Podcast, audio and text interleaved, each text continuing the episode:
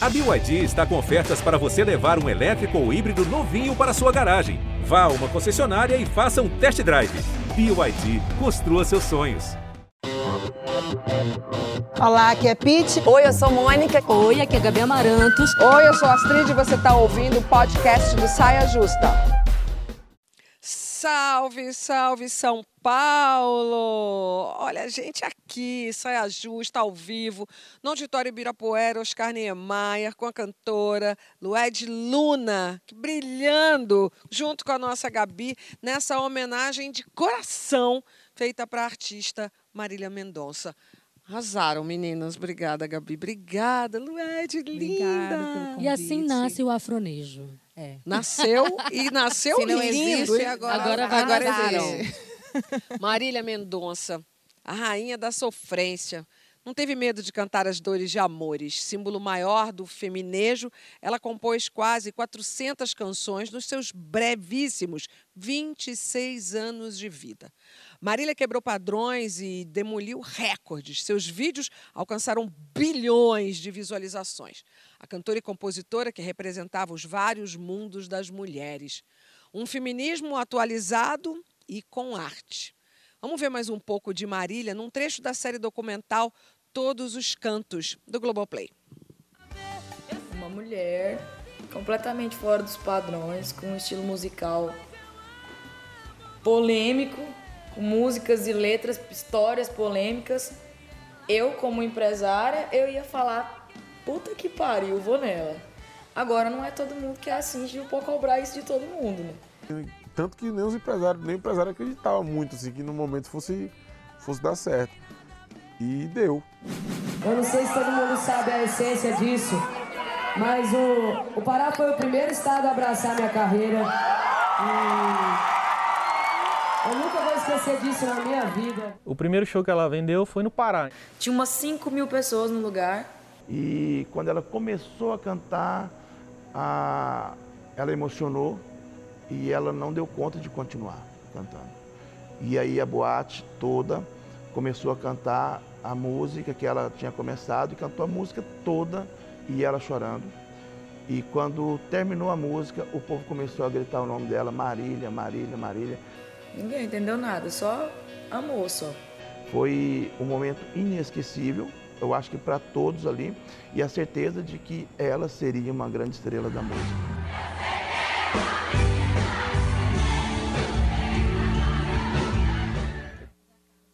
2017, a, a Marília, vocês vão lembrar disso, a Marília Mendonça participou de um programa especial do GNT, uma série do GNT é, maravilhosa, como chama? Autênticas. Foi quando eu conheci ela e falei, essa realmente faz jus ao nome autêntica. Que menina, que estrela e que legado, né? Nossa, você sabe que é, é incrível, né? Fala no microfone. Não, eu estava tão emocionada aqui, desculpa, gente. É, a gente é de estilos tão diferentes, mas eu olho para ela e me identifico tanto. Sempre me identifiquei é, com esse jeito dela, essa coisa espontânea, né? de as pessoas, a gente vê os artistas, às vezes eles são tão perfeitos assim que a gente fica até como público meio, né? E ela é tão gente assim, é uma coisa tão Nossa, você sabe que na hora que eu olhei, eu olhei, a, a- a- eu vi aquele show dela, passou várias vezes, é, passou várias imagens, em vários lugares, aquele show que ela estava com uma roupa branca, eu acho que tinha umas 40 mil pessoas, né? E ali eu pensei, meu Deus, como, como, como quando sempre quando a gente pensa em militância, a gente pensa em militância política, né? É. E como ela era uma grande militante ali, né? Porque a arte, ela chega no coração das pessoas, a arte transforma. Mas e ela botou a mulher como também uma grande protagonista. militante política, É hein? Sim, mas ela botou a mulher como protagonista. Ela foi uma, eh, assim, uma grande militante mesmo, né? E a Lued. mulher. É o que eu acho interessante na, na trajetória dela é que ela levanta uma bandeira que eu também sempre fiz questão de demarcar na minha carreira, que é esse lugar da mulher compositora. Né? Porque tradicionalmente a gente tem a mulher nesse lugar da diva, Sim. da intérprete, geralmente cantando canções que foram escritas por homens, e ela se apropria do discurso, sabe? É minha história, essa sou eu, sou eu falando por mim mesma. Então, mudando o paradigma que não aconteceu só no sertanejo, acho que é um movimento, acho que da minha geração de, Ah, de sertanejo bem significativo, né? Porque mas o ambiente sertanejo, exatamente. extremamente masculino e, e, em geral, também é, homofóbico, é, excludente da, da, da, mulher. A gente tem algumas que abriram as portas até para Marília Mendonça, mas muito poucas. Do jeito dela, que entrou de botina nessa porta. Vai demorar para aparecer E essa questão mais, também que a Lued falou, é, essa parada que a Lued falou é muito importante, porque eu acho que mesmo para quem talvez começou a compor depois de, do, do, do, divisor de águas que a Marília foi, foi e é e sempre vai ser, e a sociedade também passou a enxergar mais a gente como compositora. Porque, por exemplo, é, eu sempre compus há muito tempo, mas parece que quando a Marília surgiu e esse movimento junto com ela, parece que caiu a ficha nas pessoas. Ah, olha, as mulheres também compõem. As, momento, as, mulheres também ainda, produzem. Não, nesse e, momento, e, muita gente, a gente, todo, todas as notícias que, eu, que a gente foi vendo desde a passagem dela, compositora de mais de 300 músicas, Sim. compositora de quase Sempre bati nessa tecla no rock também nessa tecla. Isso vai mas, ser importante. Mas parece que ficou mais fácil para o povo entender é. também. Claro, é porque, porque era um, popular, sucesso é extremamente popular de uma é. artista que compunha suas próprias músicas, que tinha um corpo, como ela fala, que era totalmente fora do padrão e que eu, eu fico muito emocionada quando ela fala que começou a carreira em Belém, oh. esse DVD Todos os Cantos, é. porque o público da minha cidade é muito acolhedor, é, muito mesmo. eclético. Posso, posso atestar. É muito eclético eclético. A gente tem a nossa cultura, a gente ama a nossa música, mas todos os meus amigos artistas que vão fazer show no Pará, quando me encontram, nossa, fiz um show na tua terra. É. Parece que Belém assim é um trampolim que, que revela grandes artistas. E então, ela, eu fico muito feliz de ver isso. E ela, e ela você falando, né, de compondo, e ela realmente ela, ela, ela compunha músicas que assim, gente, ela falava um Brasil muito machista. Então ela falava da violência, de não aceitar. As mulheres se empoderaram, e muito se empoderam profundo, ainda, e muito né? profundo né? também. Porque chegava nas pessoas. E, e, ali tinham homens ouvindo também, tá? Os homens ouvem, de, de certa forma, aquilo eles vão pensar de alguma forma. Sim. Né? Vão pensar duas vezes. Então, assim, era de uma importância. Eu conheci o trabalho dela, mas eu fiquei tão impressionada Continua com essa militância dela. Continua sendo importante, porque não morre, né? Não. Vira encantamento. Sim, né? sim, sim. que lindo isso. Guimarães tá Rosa. Guimarães Rosa. Não morre. Vira encantamento, vira estrelinha. E deixa essa mensagem de amor. Lued Luna também escolheu o caminho do amor em sua arte e vida como peça fundamental para a reconstrução da nossa humanidade. Essa frase é sua. E eu queria saber qual foi a construção dela, como você chegou na construção e de ter como pedra fundamental o amor? Na verdade, no início da minha carreira, no primeiro disco, eu me negava a falar de amor, me negava a cantar o amor, me negava a olhar para o amor. Fiz um primeiro disco sobre, sei lá, identidade, diáspora, uma grande viagem e que foi muito importante para minha carreira. Enfim, foi um corpo no mundo abriu caminhos, mas não tinha muitas canções de amor, não. Só eram duas assim é, achava clichê, achava, né? E aí, com o passar dos anos, é, eu decidi mergulhar, assumir, né? Assumir que olhar para esse tema que para nós, eu estou falando desse lugar, né, de mulher negra, por vezes pode é, remeter à dor, né? Enfim, tem uma, uma série de atravessamentos que é, que é ser e estar nesse corpo preto vivenciando o amor. Mas eu decidi, decidi olhar para isso a despeito da dor, assim, e escrever, né? Porque eu sou compositora. Ai, tá? Não, escrevi, escrevi, escrevi. E em determinado momento eu, eu decidi é, colocar essas canções para o mundo e é o tema central da, do meu segundo disco, O Bom Mesmo Estar Debaixo d'Água. É o amor, é a afetividade de mulheres pretas. Né? E, e, eu acho que acaba sendo político, né? Sai desse lugar do clichê, sai desse lugar do, do, do, senso comum, quando quem canta e quem conta essa história, quem se debruça sobre esse tema, somos nós, mulheres negras. E eu digo mulheres negras, mas é, pessoas pretas de modo geral, né? Porque com o processo né, do sequestro, é, o, que, o, o que o racismo fez com, com, com essa população foi destituir a humanidade, né? Coisificou, objetificou, demonizou e não se ama aquilo que é demônio. Não se ama aquilo que, enfim, que não, não, tem valor. Né? Então, uma vez que eu trago sobretudo nesse disco que eu trago não só o meu olhar sobre o amor, mas eu trago outras mulheres pretas maravilhosas. Tem Conceição Evaristo, tem Cidinha da Silva, tem Nina Simone, tem Dejaneira Rainha, Marisol Mobá, Tatiana Nascimento, enfim, eu trago o, bonde assim para cantar e, e, mostrar que também o amor é, ele é plural. Né? Eu, eu não posso ser uma voz única, eu não posso representar todas as mulheres é, negras para falar desse tema, então trouxe outras mulheres. E é isso, assim, é, tirar um pouco, é, construir um outro imaginário, né? Porque sempre quando se pensa em mulher negra se associa à dor, à solidão da mulher negra, à maternidade solo. Isso, é, isso, isso são fatos, obviamente, mas não é só isso. Tem gozo, tem desejo, como a gente ama, esse amor é plural. Tem, né? beleza, tem mulheres bi, mulheres pretas bis, tem mulheres pretas lésbicas. Isso precisa ser dito porque no imaginário não se pensa a mulher negra ocupando esse, né, esse, essa dissidência da heterossexualidade.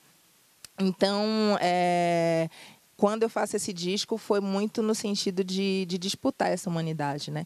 E de não só trazer a humanidade para a gente, mas de mostrar que essa experiência do amor e essa experiência do afeto está para além da dor e ela é diversa. Tem, tem muita história aqui. Lindo. E vindo através da arte também é tão lindo. Eu fiquei lembrando de uma frase de Bell Hooks que fala que o amor é uma ação, uhum. não só um sentimento.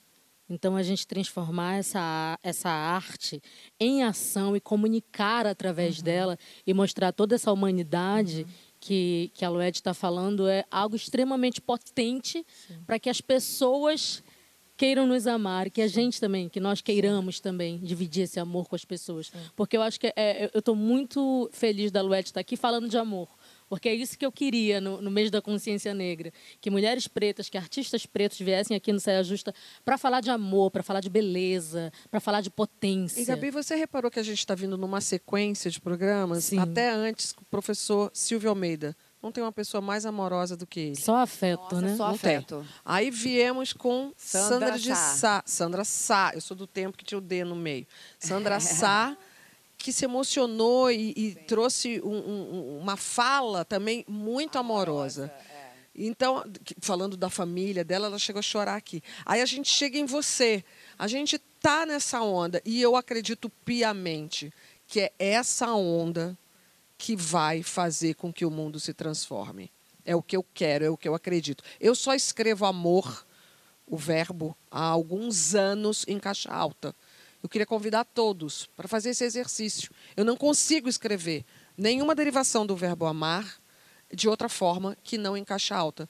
É porque nesse... é pelo amor que a gente vai construir uma nova relação. E a Gabi Agora... fa... Desculpa. Não, pode falar, vou falar. Não, a Gabi falou do amar e ação. Eu me lembrei do pastor Henrique quando veio aqui. Vocês lembram que ele falou: amar não é destino. Amar é uma decisão. Amar é uma escolha. Sim.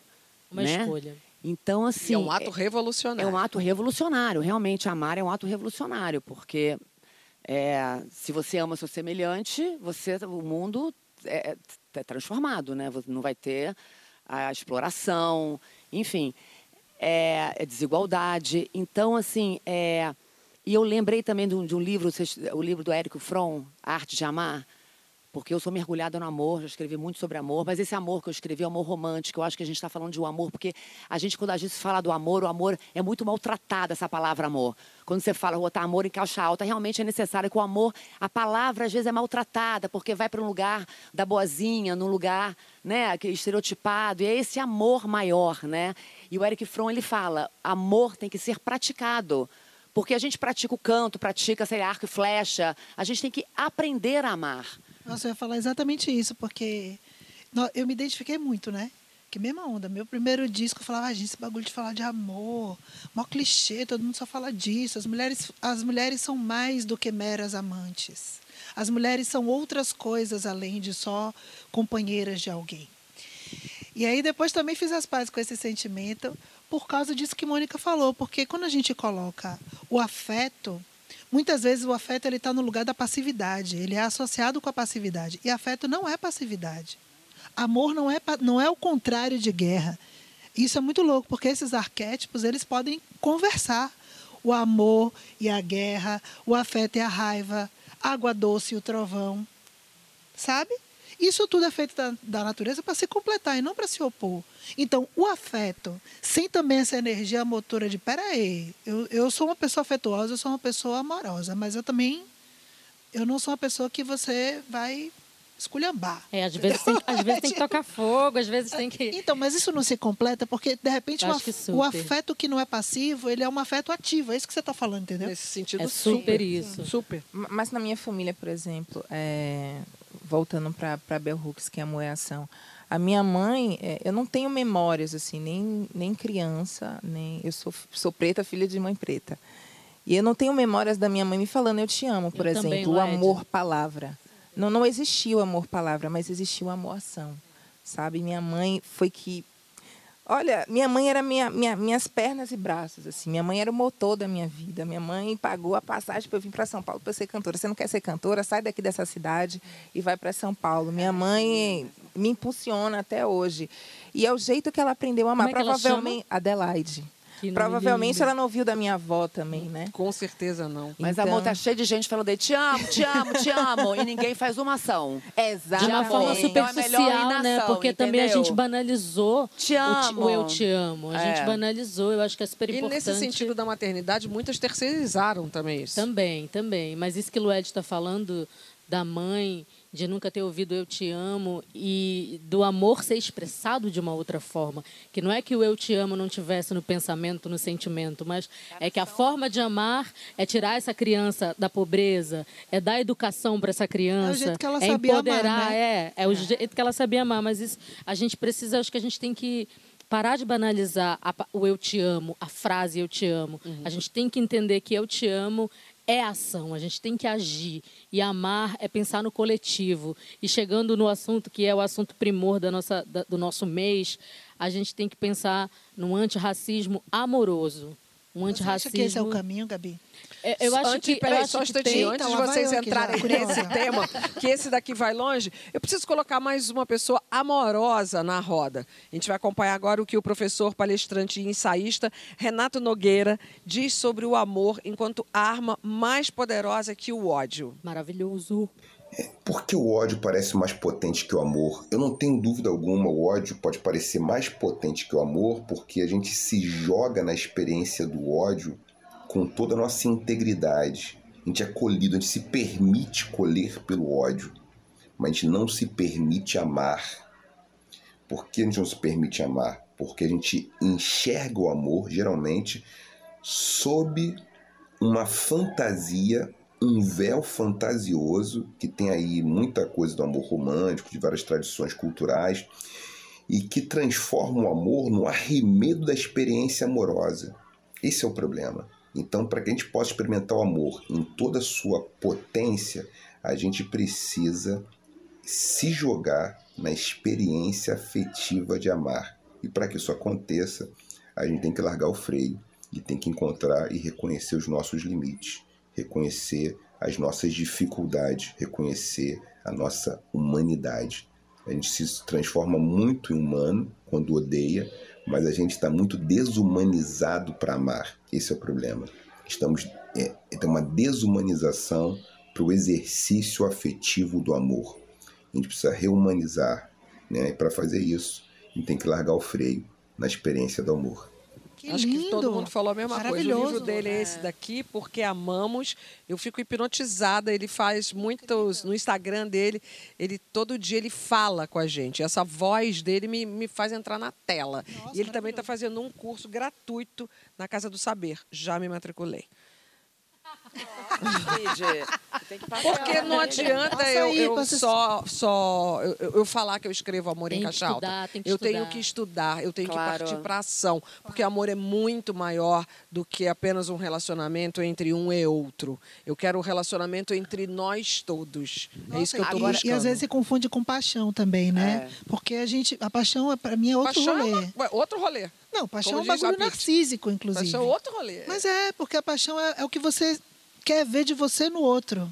Entendeu? Ela é uma coisa que diz respeito a você, na verdade.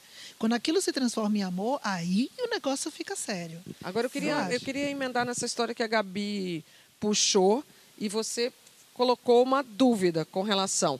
É uma coisa meio Malcolm X ou Martin Luther King. A, a, a, a Gabi é Martin Luther King. Lued, vou botar essa convidada na roda que eu quero muito ouvi-la. Você é mais Martin Luther King ou você é mais Malcolm X?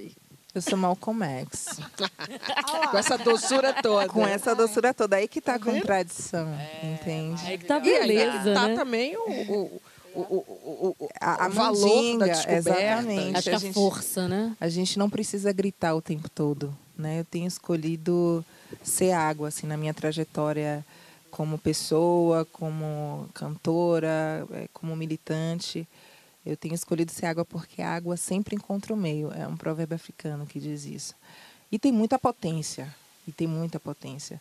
Então, não se espera. é, Desde quando eu surgi na música, as pessoas ficavam até surpresas, assim, de nossa, como ela é doce, mas ao mesmo tempo está falando de temas tão fortes, tão, tão sérios, né? Como é que ela consegue tratar do genocídio da juventude negra, por exemplo, com, com essa doçura, com essa música, com essa. E a escolha. Assim eu tenho conseguido me comunicar mais. É Consi- escolher eu tenho- exercício Não, porque também, chega, Lued. né? Quando vem com essa doçura, chega, eu quero ouvir. É, é a brecha, eu é a brecha. Mas eu não é a tiro- brecha eu não que a água tiro- consegue encontrar. Agora, isso que ele estava tiro- falando, que tem a ver com o que você estava falando, tipo assim, realmente, como, a- como é mais fácil você provocar raiva, né?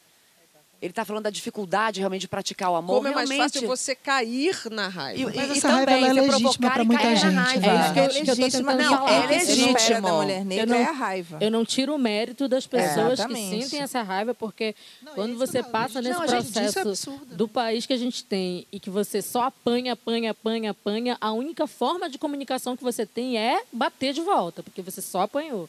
Então é legítimo. Acho que agora a gente, como mulheres negras e de todos os tons de pele, a gente se, se, se harmonizando, a gente conversando mais, a gente sendo mais amorosa uma com a outra. A gente tem falado muito de dororidade, que é uma palavra que eu tenho visto muitas femini- feministas negras usando esse termo para que a gente se acolha na nossa dor.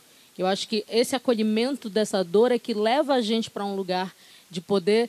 "Ah, Acho que agora eu também posso Sim, falar é como de você amor. falou, é entender, o por, é entender o porquê das raivas, né? A gente, todo mundo sente raiva. É tentar entender o, o porquê da raiva e dosar. E ter algum autocontrole, senão a vida vira... Você é movida pela guerra. Gabi, você só não respondeu se você é Martin Luther King ou Malcolm X. É verdade. Eu, eu, eu fico na verdade. temperança, porque tem momentos que eu tô super Martin Luther É. King, mas tem momentos que eu tô mal com X, amor. Tem momentos que eu quero botar, fazer o Jonga, botar Eu poderia ficar a noite inteira falando de amor e de suas milhões de vertentes, porque eu acredito, repito, piamente que a gente precisa amar ao próximo como a si mesmo.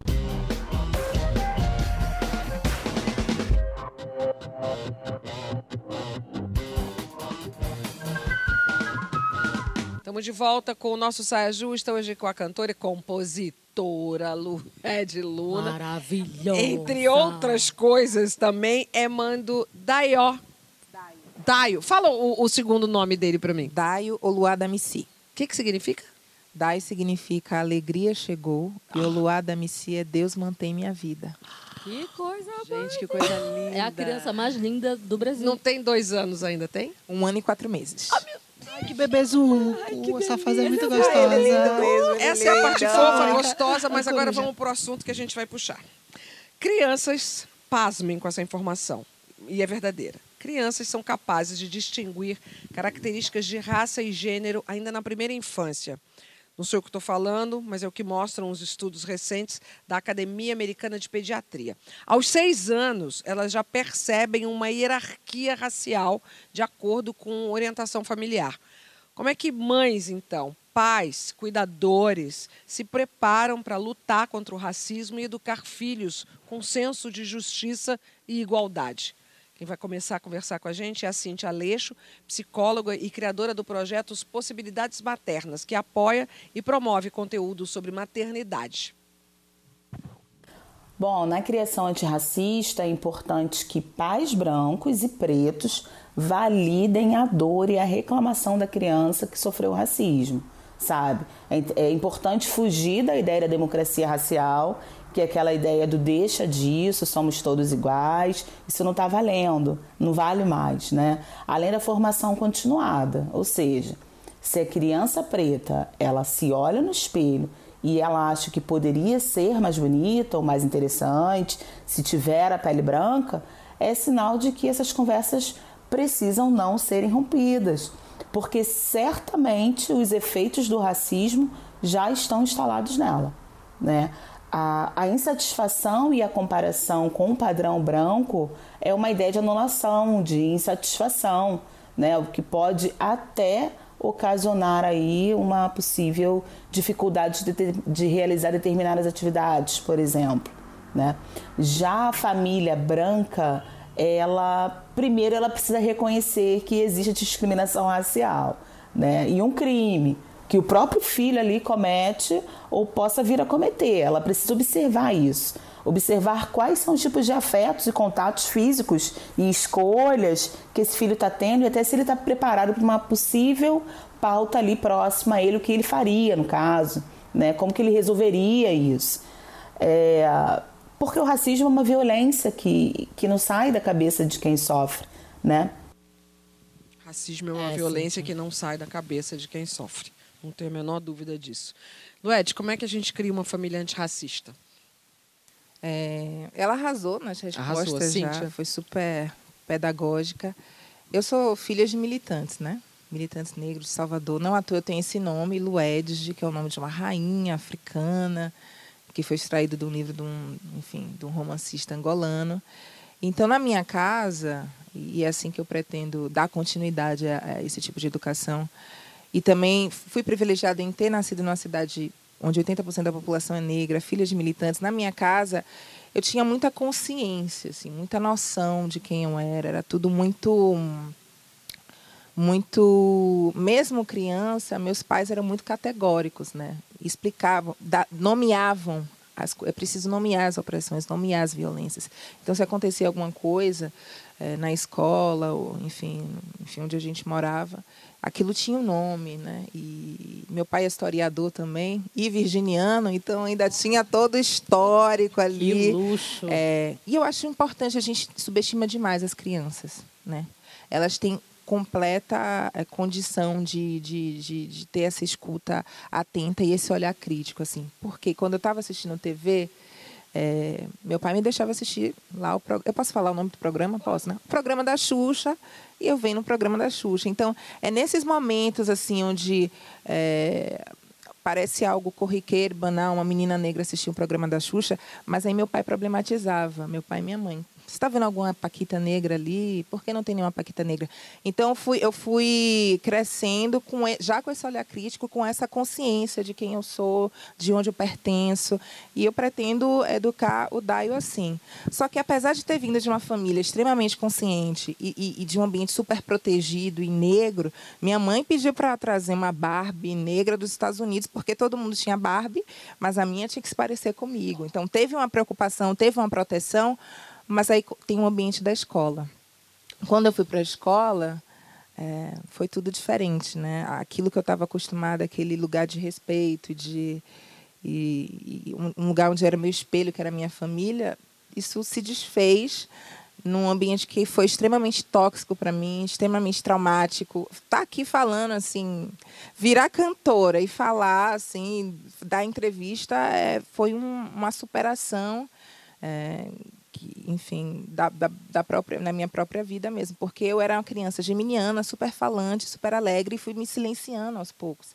Então, por muito, muitos anos eu era lida como tímida, como Sendo calada. Olha que, né? que criança quietinha. Comecei a escrever por conta desse silenciamento. E não era timidez. Era aquela violência reiterada ali na escola. Eu estudei em colégio particular, que mesmo em Salvador, sendo uma cidade negra, eu era minoria naquele espaço.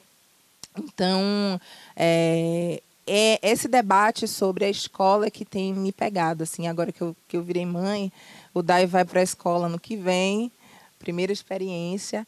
E ele é um menino preto retinto, né?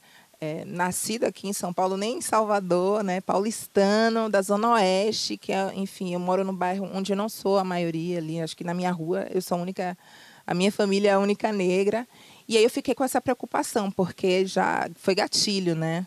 Eu não quero que meu filho, mesmo muito novo, eh, fica na memória do corpo, né? Essa experiência do racismo, ela não, ela não se desfaz assim tão fácil. Então, eu tive a preocupação né, de procurar uma escola. Eu acho que está tendo esse movimento, porque a sociedade já está compreendendo de que o racismo não é um problema do negro, é um problema da sociedade.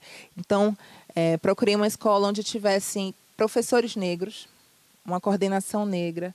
Né? Eu queria que, que o DAIO pudesse é, não só observar as, a, as pessoas negras ali daquele local, é, numa posição, enfim, ou, ou, a copeira, ou o porteiro, tudo bem, são profissões importantes, mas eu queria que ele também visse pessoas negras em posição de liderança, e eu encontrei essa escola. E alunos negros, que aí foi um pouquinho mais difícil, ele ainda é minoria nessa escola que ele vai estudar, mas para o bairro, são, com ele vão ser cinco, né? E também a, a pedagogia, perceber se a escola está respeitando a Lei 10.639, né? qual é a literatura, quais são os livrinhos que ele vai ler. Então, é, foi uma odisseia, foi um outro parto achar essa escola, mas eu achei. E eu acho que, no caso das famílias brancas, é compreender de que o meu filho, né, a, a escola e, e o ambiente em que que essa criança branca convive, ela tem que, ela tem que representar o que é a diversidade do Brasil, né? Senão você vai criar seu filho para viver numa bolha. E a vida não é uma bolha. E tem uma geração de crianças negras, né, como a do Daio como outras que já estão um pouquinho mais velhas, que estão se preparando, estão, estão sendo instrumentalizadas, estão sendo um projeto político para furar essas bolhas. Então, como é que é o filho dessas branquitude, dessa branquitude vai lidar com essa, essa, essas crianças que estão vindo para disputar, estão vindo para furar essas bolhas e estão vindo para o revide também? Né? Essa, essa, essa, é, as lógicas é, é, que, que se operam hoje né? com a internet, assim, a, a, a, o adolescente hoje negro, a criança hoje negra tem, tem ferramenta, tem arcabouço, tem argumento, tem livro, tem, tem as Djamilas, tem as Gabis, tem, Não, tem autoestima, tem, tem, tem referência. É outra, outro tipo de infância. É, é outro tipo de infância. Então, eu acho que, que a, a, os filhos né, de, de, pessoas brancas, as famílias brancas, têm que estar atentos a essa mudança social. Esse lugar da, da comodidade, né, de estou aqui na minha bolha, no meu condomínio, na minha escola, e, e, a, e, e essa, esse, esse debate não vai me afetar, isso está caindo por terra, porque a gente está avançando.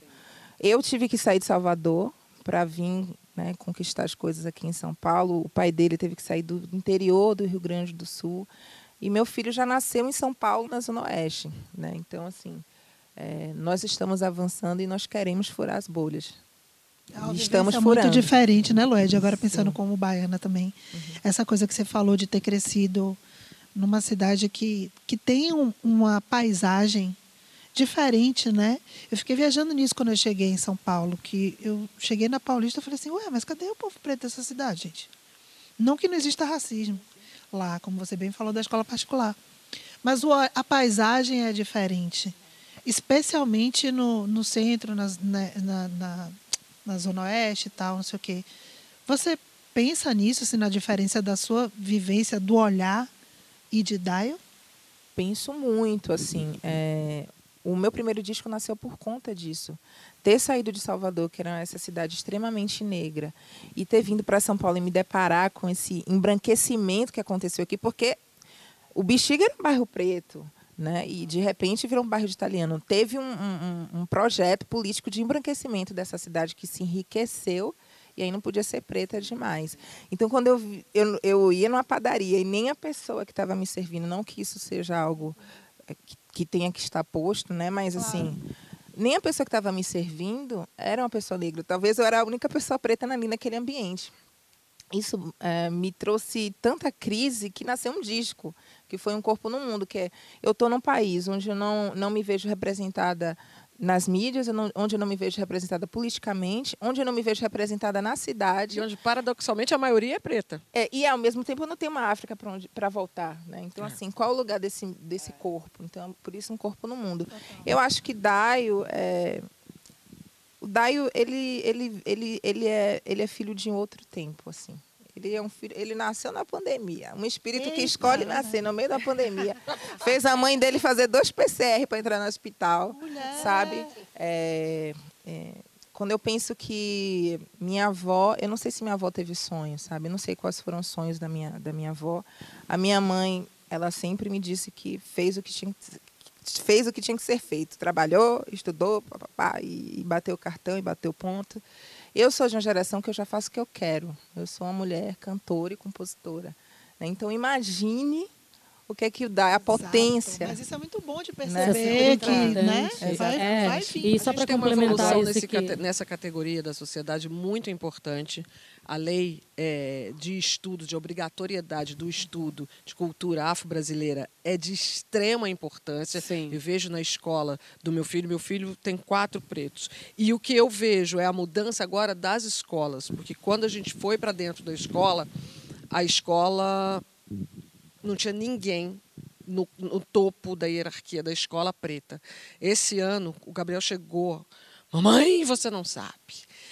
O professor de história você vai amar. É, Gabriel, por quê? Eu gosto muito de história. Ele falou assim, porque ele é um negão de dread, mamãe. E, e, e quando. Isso é identificação a, a, necessidade, a importância disso para uma criança preta, é, vocês não têm ideia. Vocês não é têm. só para criança Você, preta, e, é para criança é para, preta, para criança e branca, para criança toda a sociedade. Hoje é, o professor de história é o top. É, porque eu acho que deveria, deveria ser normal. É, eu também quero é, festejar a, esses avanços. A gente já começa a ver que as escolas estão preocupadas com essas questões, mas eu sinceramente eu fico muito triste de ver que a gente tinha uma escola pública que tinha uma qualidade aonde a gente conseguia colocar os nossos filhos para estudar nessa escola pública e eles, hum. eles estudavam com crianças de outras classes sociais mix, e a gente, a gente conseguia ver esse riquíssimo. Mix, um mix riquíssimo. A gente conseguia ver. Sim, eu sou fruto dele. A gente foi criada assim, eu fui criada em eu... escola particular. E Não, eu, eu, fui, e eu, eu, quando fico me perguntando como criar uma criança de racista, porque essa é a questão. Então, quando eu vejo, é, primeiro a minha volta, quando eu vejo, primeiro é você se reconhecer racista, e você reconhecer que você está dentro de uma estrutura que te beneficia o tempo inteiro, que a sua vida é pautada pelo racismo, que o universo que você é, em volta é formador. E isso, quando você falou do negócio da, da que estava vendo a televisão, o programa da Xuxa, são nesses momentos, gente, é assim é que a gente passa os valores, que a gente tenta é, educar e levar, é, levar e nomear, como você falou, são os momentos mais importantes. É isso, é o tempo inteiro. Júlia, na escola da Júlia, da minha filha, totalmente bolha, tá? Mas é uma escola que, que tenta, porque as escolas estão tentando.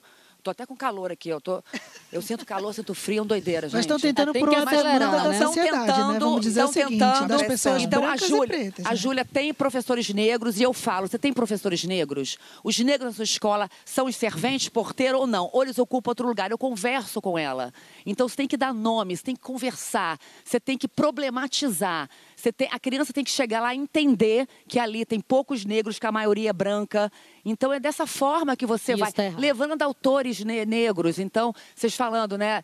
é, é, o Lázaro, Chimamanda, Kiyuzan, enfim, você, você levar os autores negros para as crianças. Então, assim, é, E você exigir isso da escola. A Sim, sim, educação não pode ser delegada à escola. Os pais e mães têm que estar dentro da escola. Sim. A questão do racismo só existe porque começaram a diferenciar a cor da pele. Não existe diferença entre as pessoas. Somos todos iguais, somos todos filhos desse planeta. Então, vamos fazer desse planeta um planeta melhor para todos nós. Pretos, brancos, amarelos, vermelhos, etc, etc. Vem cá, a, a, a outra ficou com calor. Eu, fiquei também. com calor, mas eu queria só falar só mais uma coisa. Posso falar A diretora coisa? não está deixando, Ah, não. não, então tá. Mas eu sou democrática, né?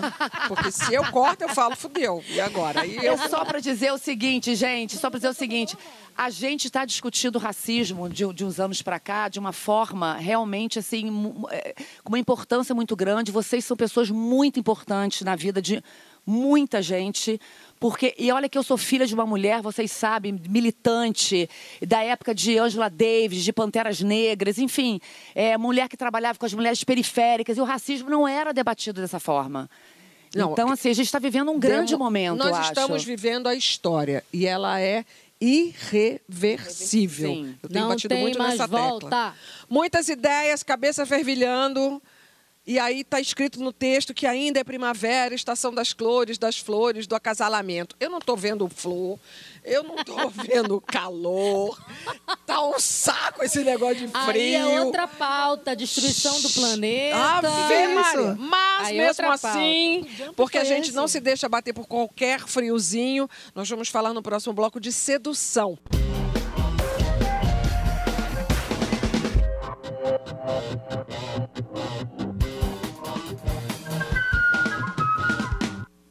Estamos de volta com o nosso Saia Justa, hoje com Lued Luna, que daqui a pouquinho vai cantar O Pará, um feat que está no novo álbum da Gabi, sobre uma divindade, a sereia que vai te encantar. Antes, então, na saideira, bem rapidinho, vamos responder a pergunta que a gente propôs. Como é a sedutora que mora dentro de cada uma aqui? Lued. Aí que a gente começa com as convidadas. Eu tô rindo que Eu sou fina. Eu sou fina. Começo com as convidadas. Não, a minha sedutora, ela é hum, misteriosa, ela é silenciosa, ela é.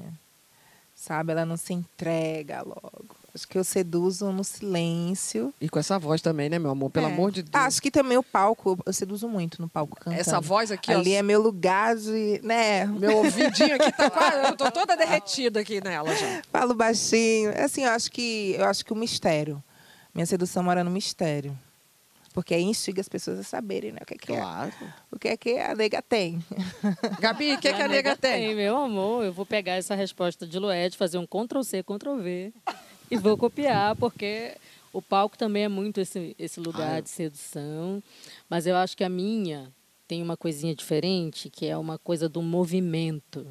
Sabe? Tem um movimentinho, tem uma coisa da, da- do curso do rio, da água, de vir aqui com a mão, e de vir movimentando o corpo.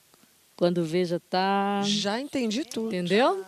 Que Pete, eita. Vem no chamego. Eita, eita, eita. É a luz, é o sol, é a luz de Tieta. É a Luz Tieta. Eu tô me sentindo muito pouco sedutora perto dessas respostas aqui, entendeu? Tô me sentindo, tipo, basicamente um pé de alface, um Cabeça, brócoli. então tá triste, vai. Um Arruma bró- um jeito mais sexy. Um brócoli de- não, um acarajé sem pimenta nesse momento. Acarajé, até acarajé sem pimenta é bom, mulher.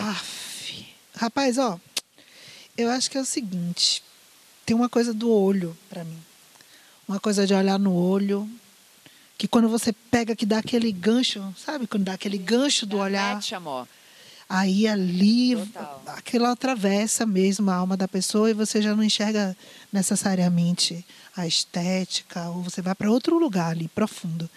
E aí, quando rola essa conexão, para mim, eu acho que tem uma onda que, que passa por aí. Aí deu na Madalena. Ixi, deu várias paradas. Deu também, né? Mônica. Cara, Não eu vai acho- jogar o cabelo Ó, pra ó. falar? Porra, amor.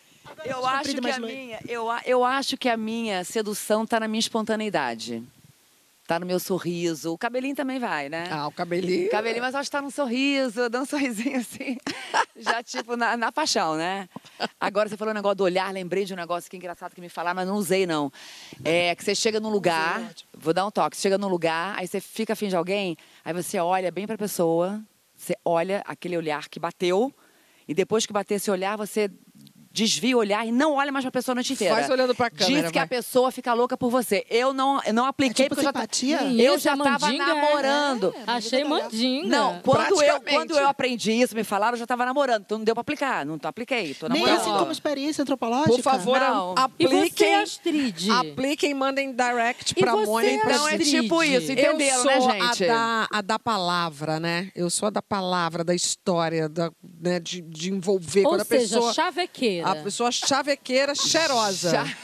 Eu sou a chavequeira cheirosa, porque eu sou uma pessoa muito ligada em Arroba cheiro. chavequeira cheirosa. Então eu tenho um truque do meu cheiro também que que é uma loucura. O negócio de feronômio é comigo mesmo. Olha. Mas isso fica para outra conversa, porque agora eu vou me despedir de vocês agradecendo muito você estar com a gente toda quarta-feira nesse mesmo bate-horário nas nossas representações ou em qualquer plataforma, mas sobretudo agradecendo a presença poderosa doce, forte, de Lued. Sou fã há muito tempo. Isso que vocês não viram ela fazendo umas fotos Eu fiz aqui. campanha para ela vir para Saia Justa, quero dizer, gente. Não, campanha muito bem sucedida. Obrigada, Volte gente. sempre.